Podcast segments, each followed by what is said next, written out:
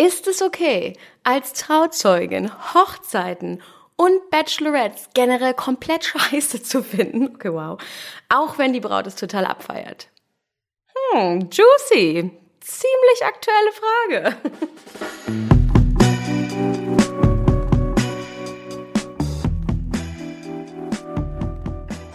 Note to Self bei Malone. Herzlich willkommen zu einer neuen Folge Note to Self. Ich habe richtig, richtig Lust auf diese neue Folge. Ich freue mich so sehr, die aufnehmen zu können. Und zwar geht es heute um die Frage, ist es eigentlich okay?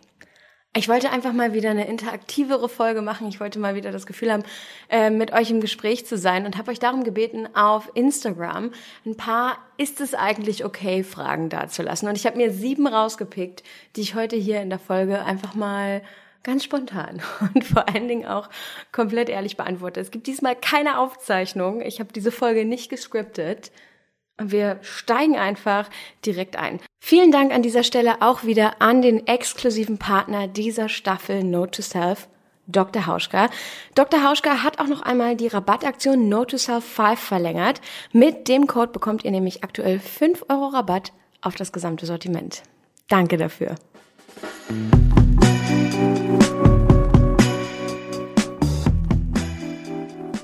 Zum Anfang mit was Leichtem.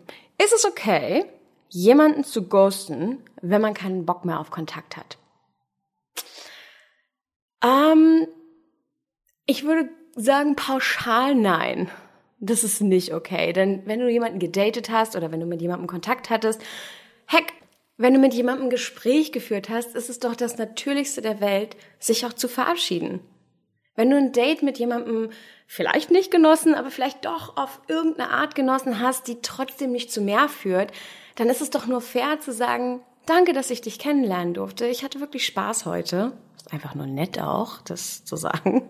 Aber ich habe nicht das Gefühl, dass es zwischen uns klickt oder dass es da noch mehr gibt, was wir miteinander exploren oder rausfinden können. Von daher wünsche ich dir weiterhin noch alles Gute und ja, einen schönen Sommer an der Stelle. Ihr wisst, was ich meine. Und vor allen Dingen, wenn du jemanden wirklich gedatet hast, wenn du mit jemandem geschlafen hast, wenn du für was für einen kurzen Moment auch immer ein Teil des Lebens dieser Person warst. Oder vielleicht auch einfach nur ein sich wiederholender Teil der Samstagnacht des Sonntagmorgens. Verabschiede dich.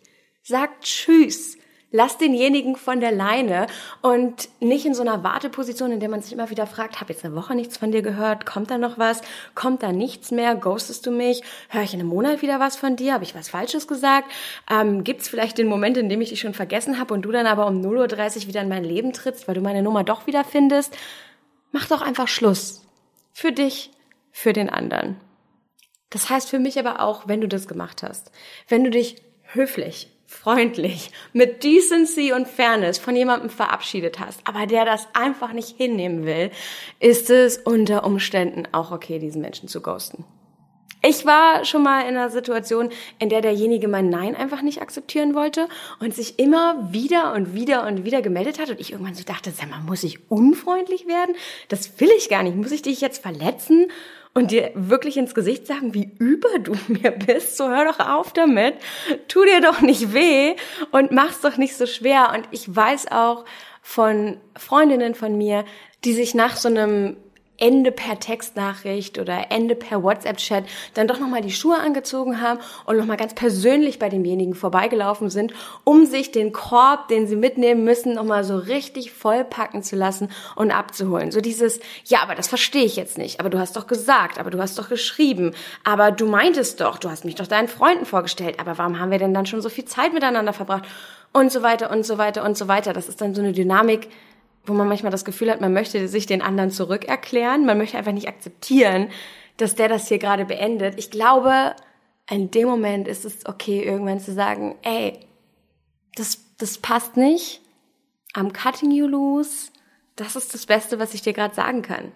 Das, das ist das Beste, was ich dir gerade geben kann und du musst es jetzt einfach akzeptieren. Und wenn das nicht passiert, würde ich sagen, das ist dann auch kein Ghosten mehr. Das ist einfach eine Grenze ziehen. Und die eigene Grenze wahren.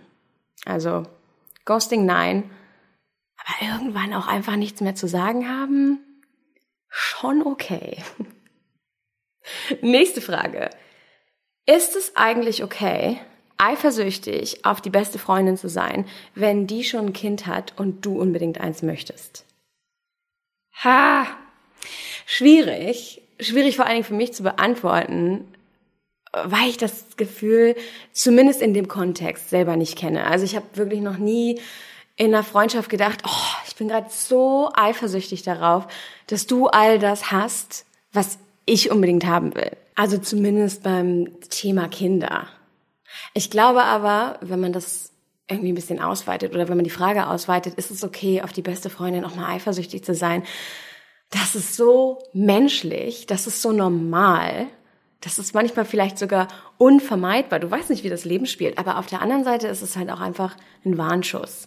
Wenn du auf jemanden eifersüchtig bist, wenn du das Gefühl hast, du würdest viel lieber das Leben von einer anderen Person leben als dein eigenes, dann stimmt irgendwas bei dir selbst ganz gewaltig nicht. Und das ist eigentlich für mich immer das stärkste Symptom oder auch die direkte Message, du musst was verändern. Du musst dir die unbequeme Frage stellen, warum will ich denn unbedingt das, was ich nicht haben kann? Woran liegt das? Habe ich mir vielleicht die Frage, was will ich eigentlich noch nie so richtig gestellt? Und sehe da jetzt quasi live an einem anderen Menschen, wie gut sich das anfühlt, wenn man es weiß und wenn man es umsetzt. Und bin ich jetzt vielleicht wirklich eifersüchtig auf das Leben meiner besten Freundin oder bin ich eifersüchtig darauf, dass sie früher wusste, was sie wollte und dafür gesorgt hat, dass sie es bekommt? Oder bin ich vielleicht eifersüchtig darauf, dass sie es leichter hatte? gewisse Ziele im Leben zu erreichen. Es wird uns immer mal wieder passieren im Leben. Das ist mir schon super oft passiert, dass was schief geht. Dass es bei anderen Leuten sofort funktioniert und ich muss es dreimal machen, bis es klappt. Und es ist nicht selten so gewesen, dass ich dann abends da saß und mir gedacht habe, ob das gerecht ist, weiß ich nicht. Ob das sein muss, dass ich das jetzt dreimal durchmachen musste und es bei ihr mal wieder so komplett easy going geklappt hat schwieriges Gefühl hier gerade, schwer für mich runterzuschlucken. Aber die Wahrheit ist ja die, du, du siehst aus deiner Perspektive, wie leicht es vielleicht für die andere Person ist, dieses Leben zu leben oder diese Entscheidung zu treffen oder aber die nächste Stufe im Leben zu erreichen. Aber du weißt nicht, welche anderen Hürden sie vielleicht gerissen hat oder welche anderen Opfer sie vielleicht gebracht hat, über die sie nie so wirklich gesprochen hat. Also ich glaube, Neid und Eifersucht das sind keine guten Ratgeber. Das sind Emotionen und das sind Gefühle, die meistens in uns hochkommen, wenn was anderes im Argen liegt. Und sie sind meistens ein Hinweis darauf, dass wir ganz, ganz, ganz dringend Zeit mit uns selbst verbringen müssen, um rauszufinden, was fehlt uns wirklich. Es ist wirklich das Baby, das sie schon hat und das ich noch nicht haben kann. Wenn ich das magisch ab morgen hätte, wäre dann wirklich alles anders und so viel besser. Oder steckt hinter meinem unangenehmen und kalten, klammen Gefühl von Neid noch was ganz anderes. Und dient meine beste Freundin da jetzt vielleicht auch gerade einfach als Projektionsfläche für meinen eigenen Frust, mit dem ich mich auseinandersetzen muss, den ich loslassen muss, für den ich verantwortlich bin. Nur ich, nicht sie. Und ich glaube, das ist auch eigentlich eine ganz heilsame Perspektive, die man einnehmen kann, wenn man selber das Gefühl hat, meine beste Freundin ist eifersüchtig auf mich oder meiner besten Freundin geht's nicht gut. Es fällt meiner besten Freundin schwer, aus welchen Gründen auch immer, sich für mich zu freuen. Ich bin durch so eine Freundschaft gegangen. Und ich habe immer wieder gemerkt, dass je mehr ich meine eigenen Träume verwirkliche oder je näher ich zumindest der Verwirklichung meiner eigenen Träume komme, desto mehr Distanz ist zwischen mir und meiner Freundin entstanden. Und das nicht, weil sie genau das Gleiche wollte, was ich wollte, sondern weil sie immer wieder vor Augen geführt hat, das passiert also, wenn du deine eigenen Entscheidungen triffst und ich mache das nicht. Ich sitze in Entscheidungen fest, die andere Menschen für mich getroffen haben und die ich dann irgendwann angenommen habe. Und in ihr hat das irgendwie so einen Frust immer wieder raufbeschworen, dass sie irgendwann zu mir gesagt hat, es tut mir leid, aber ich, ich kann mich nicht mehr für dich freuen. Es fällt mir so schwer, dir dabei zuzugucken, wie du gerade irgendwie dein Leben ausmalst und ich habe nicht mehr die Freiheit, weil ich an manchen Stationen meines Lebens einfach anders abgebogen, an, abgebogen bin. Das ist zu hart für mich. Ich muss mich von dieser Freundschaft distanzieren. Und erstmal hat mich das so wütend gemacht. Das hat mich so verletzt. Das hat mich so traurig gemacht. Das hat mich so getroffen. Und ich habe dann nicht selten da gesessen und gesagt, was zur Hölle? Das heißt, ich muss jetzt auf meine Freundin verzichten, weil ich Entscheidungen getroffen habe, die mich glücklich machen. Wie unfair. Was? Warum? Warum kannst du das nicht einfach loslassen? Aber ich habe dann zum Glück irgendwann verstanden, dass das nichts mit mir zu tun hat. Und dass das ganz, ganz viel mit ihr und mit ihrem Innersten zu tun hat, das ins Ungleichgewicht geraten ist und dass ich ihr auch nicht dabei helfen kann, ihr Innerstes wieder ins Gleichgewicht zu bekommen, sondern dass das ihre Aufgabe und ihre Reise ist und dass es hart ist, aber dass ich in dem Fall kein Teil davon sein kann. Nächste Frage. Ein bisschen was äh, leichteres wäre schön. Lina, ist es, oh, okay, juicy. Ist es okay, Hochzeiten und Junggesellinnenabschiede, also Bachelorettes, so richtig scheiße zu finden, obwohl man die Trauzeugin ist und die Braut es total abfeiert? äh, schwierig.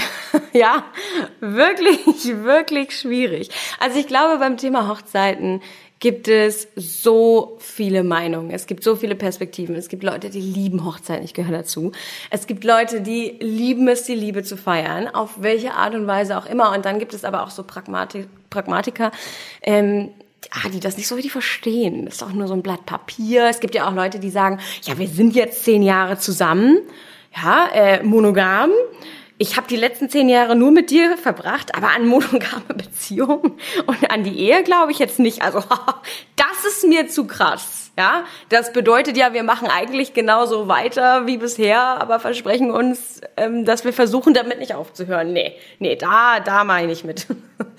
ähm, ich glaube, es ist okay, wenn du eine andere Vorstellung von einer Hochzeit oder vielleicht auch von einem Junggesellenabschied hast als die Braut.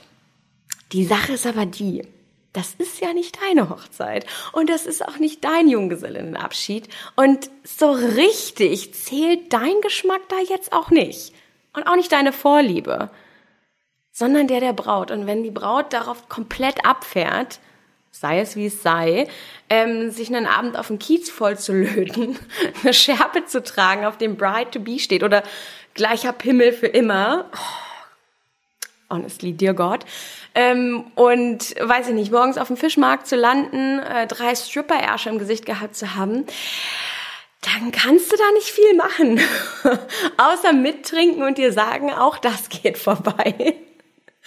ähm, ich glaube, die Grenze liegt einfach da, wenn man irgendwann sagt, okay, meine ähm, beste Freundin oder die Braut ähm, hat so krasse Vorstellungen, die kann ich finanziell nicht umsetzen. Dann ist es, glaube ich, okay zu sagen, boah, wir müssen da irgendwie mal miteinander reden. Ich weiß, was du dir wünschst. Ich weiß, was dir wichtig ist und ich würde dir das auch gerne geben, aber ich, ich kann das so nicht umsetzen. Wir leben da irgendwie in zwei vollkommen unterschiedlichen Welten. Das ist einfach nicht möglich. Aber generell würde ich sagen, nope, it's not okay. Du bist die Trauzeugin und das heißt auch, dass es jetzt für ein paar Monate, immer wenn das Thema Hochzeit aufgeht, nicht darum geht, was du machen würdest. Das heißt, solche, solche Sätze wie, ja, also kann man schon so machen. Ich würde es jetzt nicht wollen. Ja, gut, spar's dir. Ja? Spar dir einfach den Satz. Ich bin selber gerade äh, Maid of Honor oder Trauzeugin bei meiner besten Freundin Magdalena. Ich habe das große Glück, dass Magdalena genau den gleichen, ich sag mal, sie hat vielleicht nicht den gleichen Geschmack wie ich, aber wir haben ähnliches Ästhetikempfinden.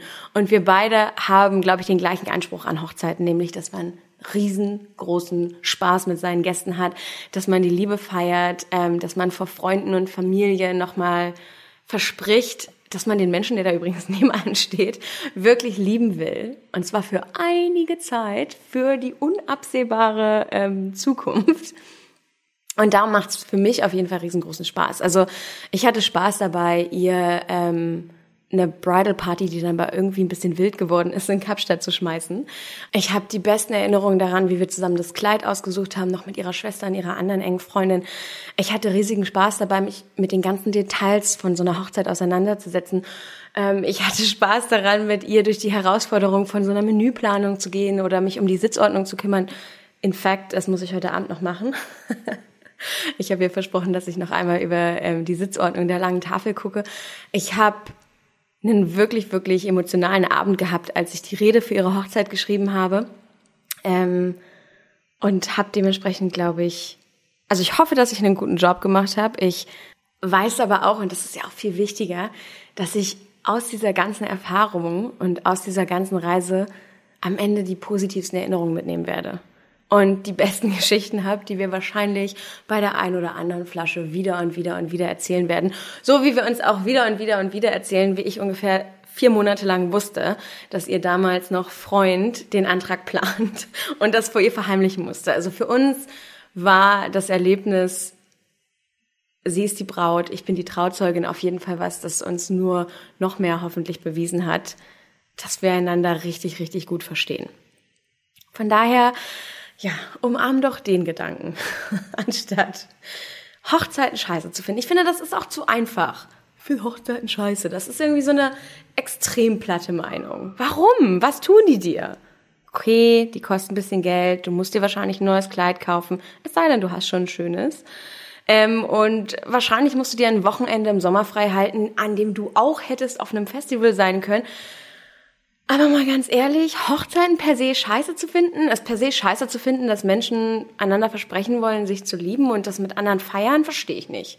Abgesehen davon, es gibt immer gute Drinks und meistens richtig gutes Essen.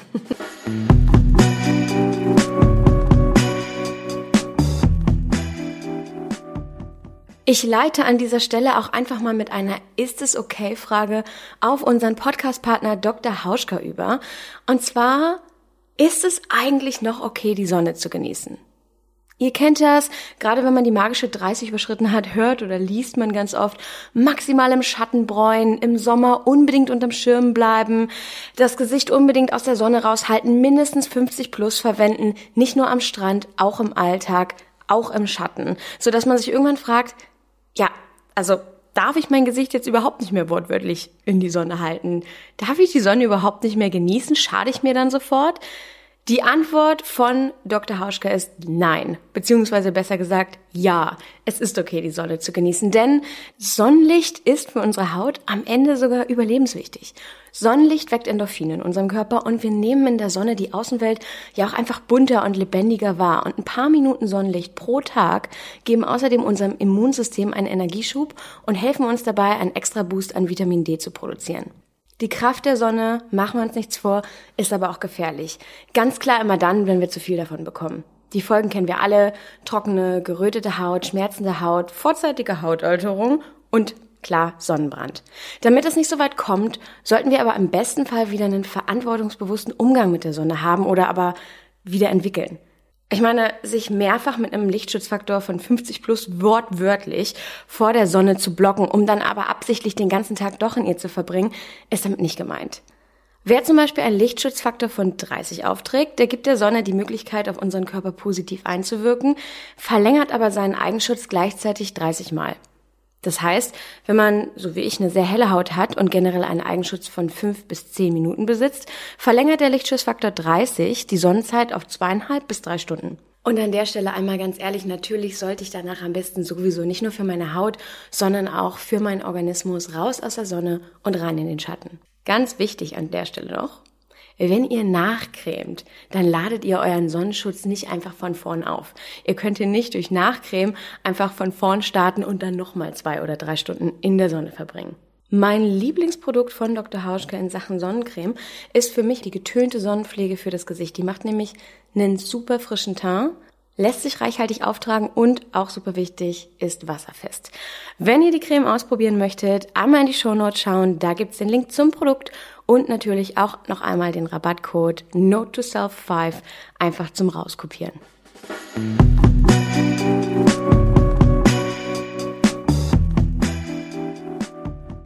Ist es okay, den Kontakt zum eigenen Vater oder aber auch zur eigenen Familie abzubrechen? Ich würde sagen, das ist okay. Du musst dir dabei aber die Frage stellen, wie gut du mit den Konsequenzen leben kannst. Warum willst du den Kontakt abbrechen? Gibt es eine Alternative zum Kontaktabbruch oder ist der Abbruch wirklich das Einzige, das der Situation gerade helfen kann oder das die Situation gerade auflösen kann? Willst du wirklich keinen Kontakt mehr zu deinem Vater haben oder soll der Abbruch am Ende irgendeine Reaktion hervorrufen? Wenn du zum Beispiel sagst, ach, ich will den Kontakt zu meinem Vater einfach nur abbrechen oder zu meiner Familie einfach nur abbrechen, damit ich das Thema jetzt ein für alle Mal hinter mir habe, dann ist die Realität leider, dass das so nicht funktioniert. Ich finde immer, dass es Sinn macht, sich das so vorzustellen, dass wenn du etwas abschneidest oder wenn du etwas abbrichst oder ja, wenn du einfach etwas rausreißt aus deinem Leben, dann hinterlässt das immer erstmal eine Wunde und später eine Narbe. Und es macht eigentlich immer mehr Sinn, wenn du anstatt einfach irgendwas zu cutten, aufräumst. Und das heißt eben auch, bevor du abbrichst, zu versuchen, offen zu kommunizieren. Ich weiß, ich weiß, ich weiß. Das ist so eine Phrase, das sagt sich immer so dahin. Das ist das, was Leute gerne über sich selbst sagen. So, ja, siehst du, einfach offen kommunizieren und dann ist das doch alles einfacher. Ja, klar, aber sind wir mal ehrlich, auch die offenste Kommunikation kann scheitern. Und auch wenn wir uns manchmal noch so sehr vornehmen, immer offen miteinander zu sprechen, tun wir es vielleicht auch einfach nicht. Also, ich war schon öfter Teil von Dynamiken, ob jetzt bei Bekannten oder Freunden, wo der Kontakt super, super schwierig zu den Eltern geworden ist, wo es einfach Streit gab, wo Grenzen überschritten worden sind, wo super viel Schmerz da war. Und dann immer wieder gesagt wurde, ja, ich bin jetzt damit aber auch durch, der Kontakt ist für mich auch durch, aber der kam trotzdem immer wieder hoch. Und ausgesprochen wurden die eigentlichen Probleme, die immer wieder zu diesen Spannungen führen, aber nie. Es gab dann einfach nur so passiv-aggressive Nachrichten, ab und zu mal irgendwie einen kleineren Eklat, vielleicht einen kleineren Ausbruch, dann wurde sich wochenlang angeschwiegen und dann tat man eben wieder so, als wäre nie was gewesen. Ich glaube, man kennt das auch oder jeder von uns kennt das in irgendeiner Art und Weise, in irgendeinem Teil von sich, auch aus der eigenen Familie. Ich glaube, dass die Generation unserer Eltern schon sehr prädestiniert dafür ist, Konflikten aus dem Weg zu gehen und auch eigene Traumata einfach weiterzugeben.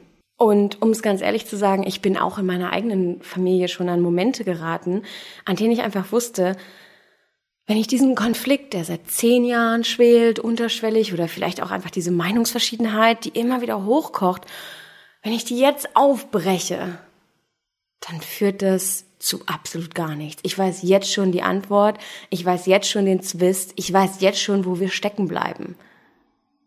Und dementsprechend ist Eskalation oder vielleicht auch einfach Aufräumen gerade gar nicht möglich. Das heißt, ich kann maximal bei mir aufräumen. Warum beeinflusst mich das so sehr?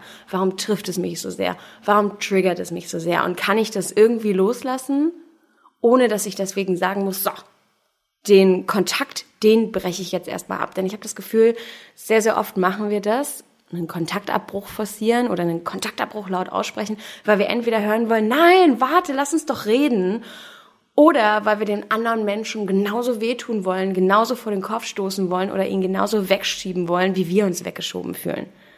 Ich habe das bei einer ehemaligen Freundin erlebt, die sehr ähm, nahe an ihrem, sind wir wieder beim Thema Hochzeit, an, am Hochzeitsdatum dann doch für sich beschlossen hat, dass sie ihre Familie ausladen möchte.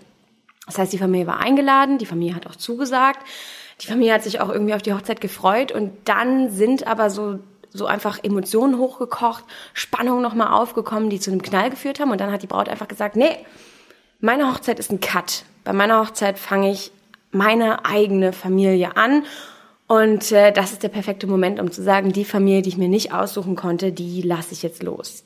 Ich habe mit derjenigen schon seit ein paar Jahren keinen engeren Kontakt mehr. Also ich weiß nicht, wie sich die Situation vielleicht verändert oder für sie aufgelöst hat, aber solange, wie wir befreundet waren, war dieser Abbruch, der ja eigentlich ein Ende markieren sollte, ein so verschlepptes Thema, das immer und immer und immer wieder die Quelle für alten Schmerz war, der hochkam oder vielleicht auch für alte Traumata, die ihr gegenwärtiges Leben komplett beeinflusst haben.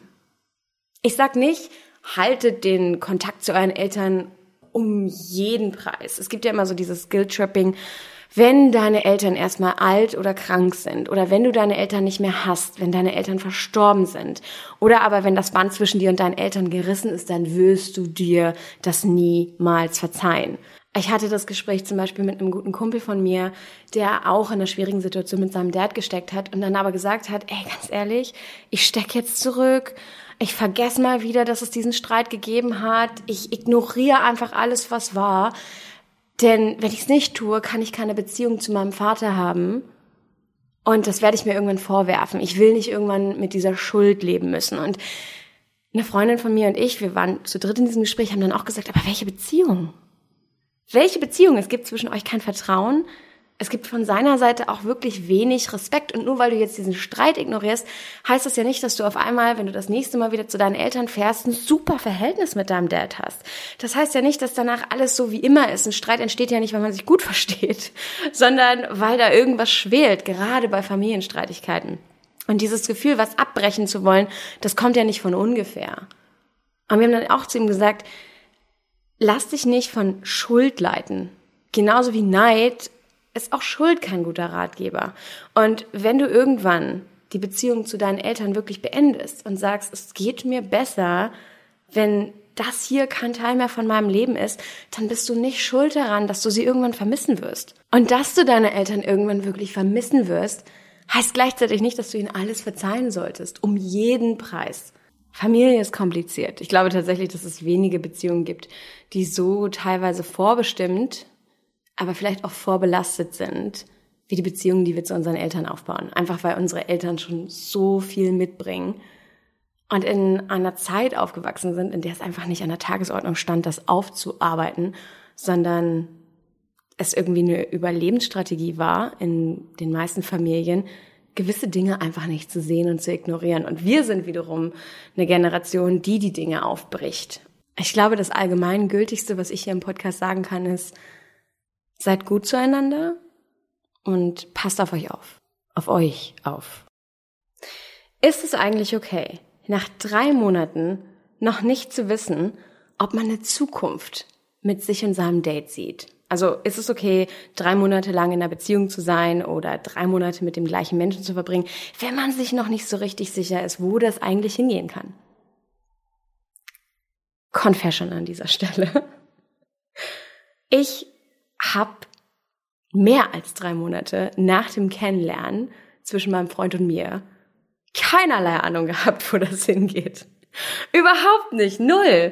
Wir haben uns kennengelernt, wir haben uns gedatet, wir hatten Spaß und erstmal sollte das für mich gar nichts zu bedeuten haben. Und dann gehen so ein paar Wochen ins Land und auf einmal sieht man sich immer häufiger, auf einmal verbringt man auch das Wochenende miteinander und auf einmal verbringt man auch einen guten Abend mit meinen Freunden zusammen und geht dann nach Hause und denkt sich so, ha, ha, ha, wenn das jetzt irgendwann mit uns auseinandergeht, dann würde er auf jeden Fall Fragen stellen wie, ja, aber warum hast du mich denn dann deinen Freunden vorgestellt?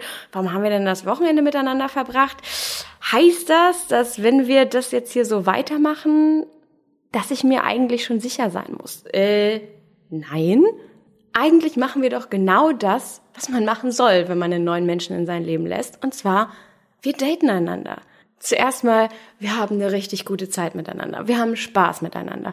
Wir lernen uns kennen. Und zwar bei jedem einzelnen Date ein bisschen mehr. Warum soll das aufhören? Beziehungsweise, warum muss ich mir in dieser Zeit schon sicher sein, ob ich das mit uns will, ob ich in uns mehr sehe oder ob sich das hier vielleicht nach zwei, drei, vielleicht aber auch nach vier oder fünf Monaten wieder ausläuft. Ich finde ja nichts gruseliger, als wenn du jemanden kennenlernst, beziehungsweise in meinem Fall lernte eine Bekannte von mir jemanden kennen, die war vorher irgendwie so ein Dreivierteljahr lang Single, hatte hier mal ein Date, da mal eine Verabredung, aber generell nichts Festes und auf einmal legte sich in ihrem Kopf so ein Schalter um, so, uh, puh, fast ein Jahr Single, das jetzt aber schon krass.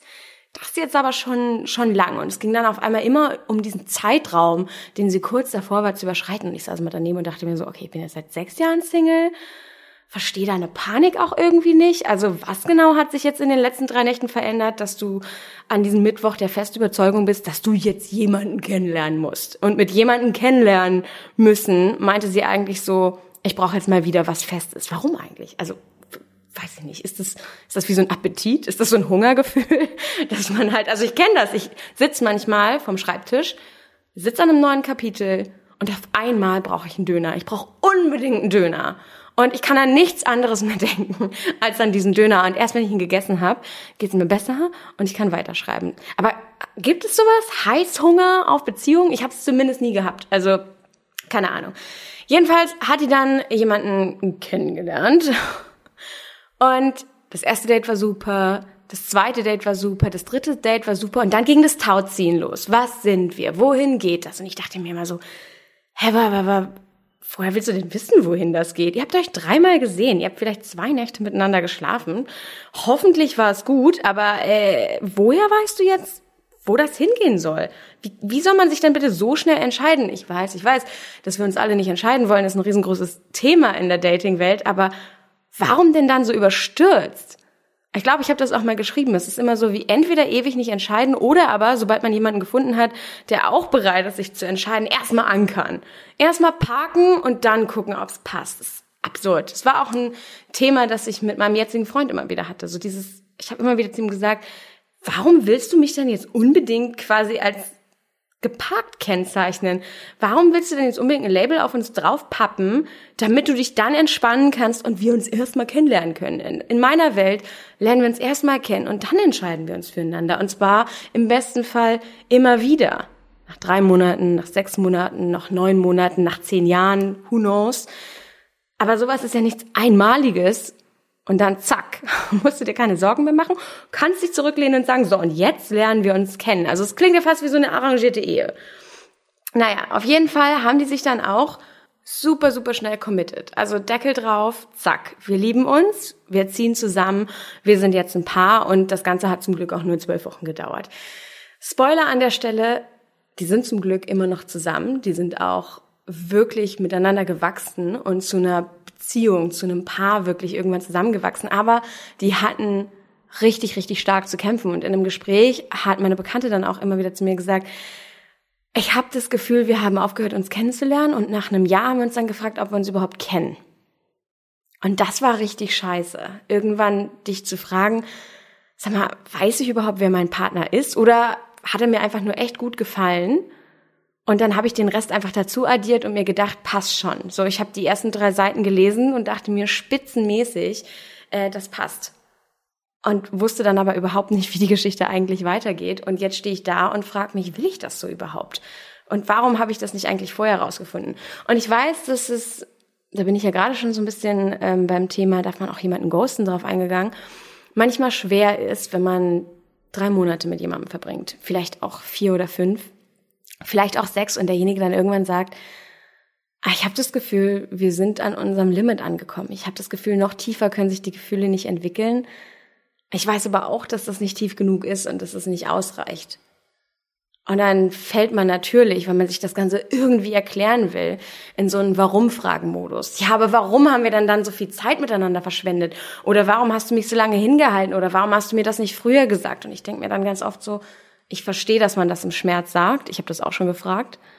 Ich habe das auch schon immer und immer und immer wieder in meinem Kopf durchgespielt. Aber die bittere Wahrheit oder die ungeschönte Wahrheit ist, besser nach drei Monaten oder nach vier Monaten feststellen, dass das nicht weitergeht, als nach zwei Jahren, oder? Und wenn dir jemand früher gesagt hätte, oh, ich habe das Gefühl, zwischen uns entwickelt sich nichts, was hättest du dann gemacht? Hättest du wirklich, wirklich zu 100 Prozent ehrlich deine Taschen gepackt und gesagt, gut, dann lassen wir das? Oder hättest du nicht noch mehr daran gesetzt, denjenigen zu halten oder irgendwie zu überzeugen, dass diese Beziehung eine gute Idee ist? Und vielleicht hat derjenige ja auch einfach nichts gesagt, weil er der Beziehung weiterhin eine Chance geben wollte. Und gerade das der Gedanke dahinter war. Vielleicht entwickelt sich noch was. Oder aber vielleicht überkommen wir diese Schwelle, auf der wir uns irgendwie gerade festtreten und tappen so in die nächste Stufe von der Beziehung die noch mehr Intimität und noch mehr Verbindungen bedeutet, die ich aber vielleicht vermisse. Und ich sage das ganz ehrlich, es hat bei mir auch gedauert. Also Chris und ich hatten auf jeden Fall schon ab dem ersten Date super viel Spaß miteinander. Und je mehr ich ihn kennengelernt habe, desto mehr habe ich gemerkt, dass wir auch klicken. Und was ich dann nach ein paar Monaten zu schätzen gelernt habe, ist, dass wir gut miteinander streiten, dass wir fair miteinander streiten. Und nach und nach kam dann auch die Intimität dazu. Ich meine, klar, jetzt muss man dazu sagen, dass wir die ersten sechs Monate unseres Dating-Alltags getrennt voneinander auf zwei Kontinenten verbracht haben, weil es eine Pandemie gab. Aber was ich damit sagen will, ist, dass ganz viele Dinge, von denen wir hoffen, dass sie sofort da sind und an denen wir sonst auch zweifeln, wenn sie nicht sofort da sind, dass die sich erst entwickeln mussten oder auch erst entwickelt haben und dass sowas wie mir mein Leben ohne ihn nicht vorstellen können, das war für mich immer so ein Ding, also nachdem meine Freundin sich verlobt hatte, hat sie immer gesagt, oh, ich kann mir auch überhaupt nicht mehr vorstellen, ähm, dass er kein Teil mehr von meinem Leben ist. Also natürlich war meine Antwort ja. Und ich saß dann da und dachte mir so, ich kann mir schon noch vorstellen, dass Chris irgendwann kein Teil mehr von meinem Leben ist. So, uh, das ist jetzt nicht gut, oder? Und sie hat dann irgendwann auch gesagt, Lina, äh, ich bin mit meinem Verlobten jetzt aber auch seit vier Jahren zusammen. Du warst die meiste Zeit deines Erwachsenenlebens Single. Natürlich kannst du dir dein Leben aktuell noch ohne deinen neuen Freund vorstellen, den du erst seit einem Dreivierteljahr datest und ohne den du ja auch vorher acht richtig gute Jahre gehabt hast. Also ich bin der festen Überzeugung, dass es mir geholfen hat, von Anfang an zu sagen, hey, ich mag dich und ich habe Spaß daran, dich kennenzulernen. Und wir können das Ganze hier eine Beziehung nennen, aber es muss zwischen uns vollkommen klar sein, dass wir das Stück für Stück machen. Und dass wir so lange exklusiv miteinander sind, wie wir beide das wollen. Und jeder von uns hat jederzeit das Recht, einen Schritt zurück zu machen, solange er mit dem anderen offen spricht. No shame. Also nach drei Monaten noch nicht zu wissen, ob das das Richtige ist, hä? Ehrlich gesagt, super normal. Für mich auch super gesund. It is okay. Okay, ich muss anfangen, mich kürzer zu fassen. Äh, ich muss nämlich in einer halben Stunde zu einer Verabredung und ich will diese Podcast-Folge jetzt unbedingt noch aufnehmen. Also direkt die nächste Frage. Zwei Fragen habe ich noch. Das schaffe ich. sagte sie jetzt. Ist es okay, über Geld und vor allen Dingen auch über finanzielle Anlagen zu sprechen? Logo. Natürlich ist es okay, über Geld zu sprechen. Natürlich ist es okay, über seine finanziellen Anlagen zu sprechen. Ich glaube aber auch, dass es okay ist, nicht darüber sprechen zu wollen. An der Stelle, was auch immer dir gut tut. Du hast Fragen zu Finanzen, dann stell sie, sprich drüber. Ich habe das auch in anderen Folgen schon immer wieder angerissen. Ich hatte so viel Angst davor, zu einer Bank zu gehen und zu sagen, hi, ich bin Lina und ich brauche Geld. Ich hatte super Angst davor, Fragen zu stellen, auf die ich selber keine Antworten hatte, weil ich mir dabei irgendwie krass dumm vorkam und immer dachte, nee, also das müsstest du 100% wissen. Doch, ja, nee, das, das sollte keine Frage mehr in deinem Alter sein. Aber trotzdem ist es eine und ich habe nicht meine Ahnung, wo ich die Antwort finde. Also bitte kann ich sie stellen. Und als ich das dann überwunden habe und mich hingesetzt habe und das Gespräch zu einer Bankberaterin gesucht habe und dann auch nochmal zu einer Kreditberaterin gesucht habe, sind so viele Fragen in meinem Kopf dann einfach aufgeploppt und sofort beantwortet worden und haben so viel Klarheit für mich geschaffen, dass ich viel, viel bessere Entscheidungen treffen kann. Also ja, redet auf jeden Fall über Geld und redet auch über Geld, das ihr nicht habt und Geld, das ihr braucht, gerade unter Freunden. Ähm, All cards on the table. Ich gehe gerade durch eine Situation, in der ich in Südafrika ein Haus gebaut habe. Da ist super viel schiefgegangen. Dazu an anderer Stelle mehr.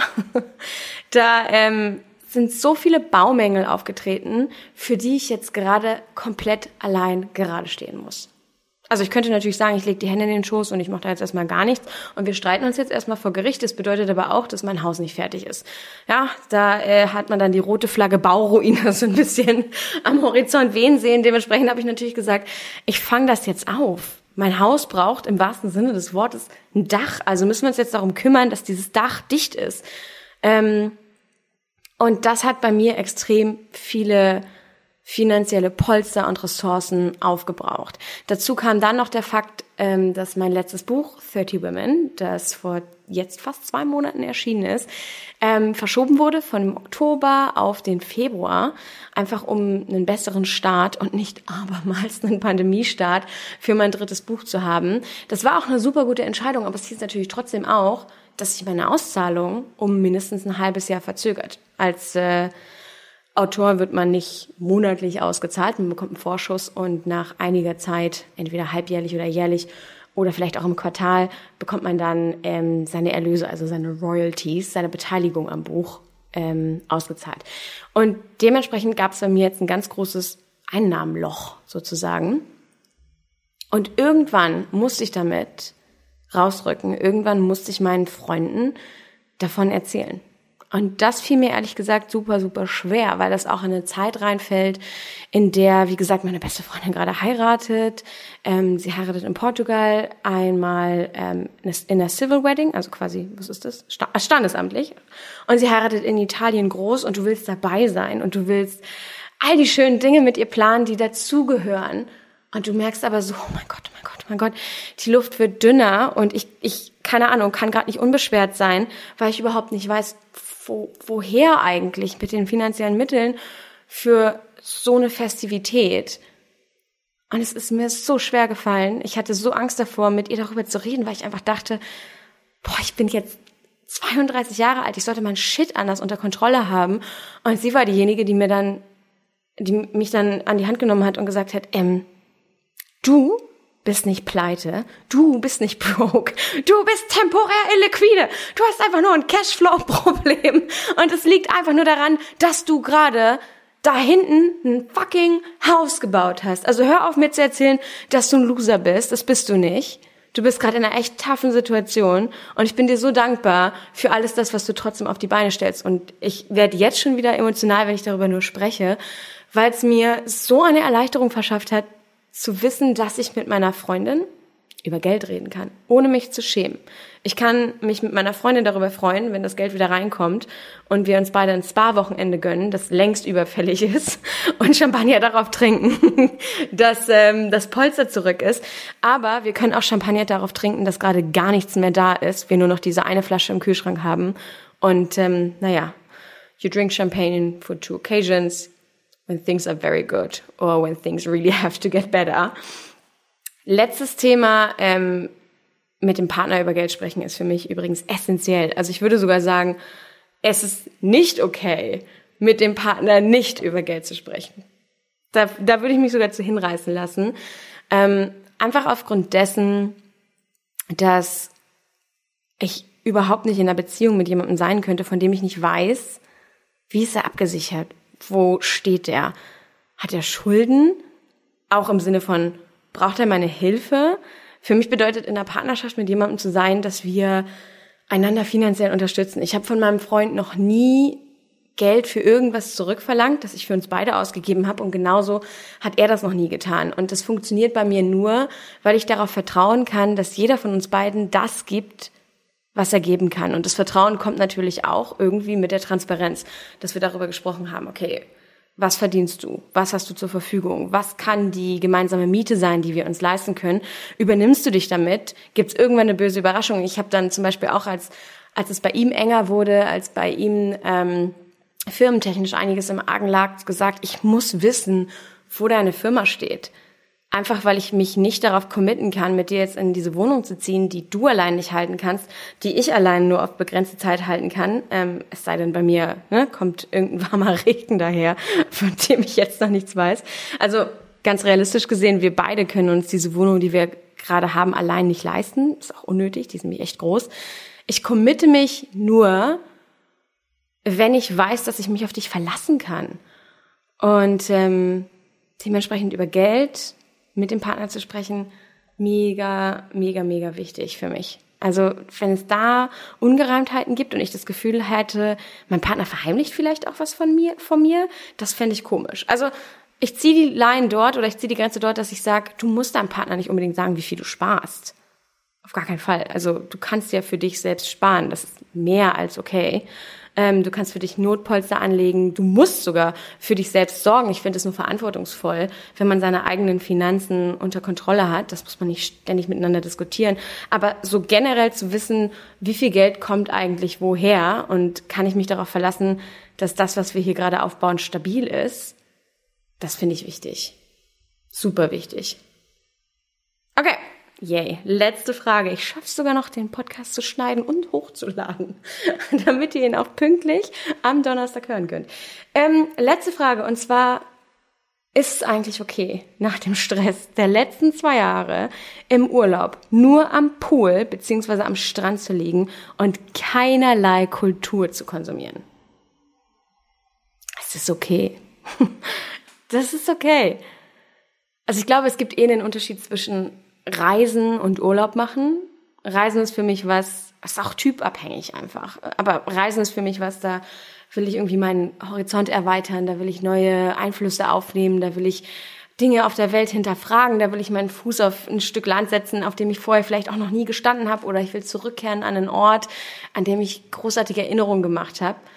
Und wenn ich Urlaub mache, dann will ich mich vor allen Dingen aufladen dann will ich mich vielleicht auch vor allen Dingen entspannen. Meistens ist es bei mir so ein Mix, den ich irgendwie brauche.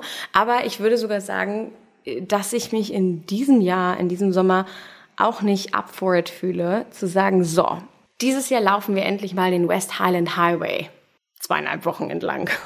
Oder ähm, dieses Mal geht's endlich, endlich auf die Rucksacktour durch Südindonesien, die ich immer mal machen wollte. Bei mir ist es dieses Jahr auch so, dass ich sage, oh, ich freue mich so sehr darauf, dass mich Chris zum allerersten Mal in Deutschland besucht. Ich freue mich so auf den Hamburger Sommer. Fingers crossed, dear God, bitte lass es nicht nur jetzt fünf Tage heiß sein und danach drei Wochen regnen. Ich freue mich so sehr auf die Hochzeit in Italien und ich freue mich so sehr darauf, Chris meine Lieblingsinsel auf Tinos zu zeigen, die ich schon bereist habe, die ich schon erkundet habe, aber auf ähm, der ich einfach so eine Woche Inselleben genießen will und dementsprechend auch Urlaub haben will. Aber eine Sache vielleicht auch wenn ihr nur am Pool liegen wollt, auch wenn ihr einfach nur entspannen wollt und meinetwegen auch gar nicht mehr sehen müsst als eure eigene Liege, das blaue Wasser, den Sonnenschein und irgendwo eine Pina Colada, schaut dennoch, was ihr bucht. Man kann auch einfach nur Urlaub machen, auf Kultur irgendwie verzichten, also sprich auf organisierte Kulturausflüge verzichten und trotzdem fairer Teil von einem kulturell wertvollen Tourismus sein. Das heißt zum Beispiel, bucht kleine Ferienhäuser, bucht kleine Apartments, unabhängige Sachen. Legt euch bitte, bitte, bitte nicht in irgendein TUI oder Rio Hotel. Klar, ich verstehe es, wenn man vielleicht eine Familie hat und sich sagt, oh, echt keinen Bock, jetzt ein Ferienhaus zu mieten und zu kochen. Aber ähm, es gibt Optionen und es gibt wertvollen Tourismus und bitte, bitte seid, wenn ihr es könnt, in diesem Sommer ein Teil davon. Und natürlich auch noch einmal vielen, vielen Dank an Dr. Hauschka. Vielen Dank für euren Support. Danke, dass ihr so geduldig diese zweite Staffel Note to Self unterstützt. Wie immer, alle Links, alle Codes in den Show Notes.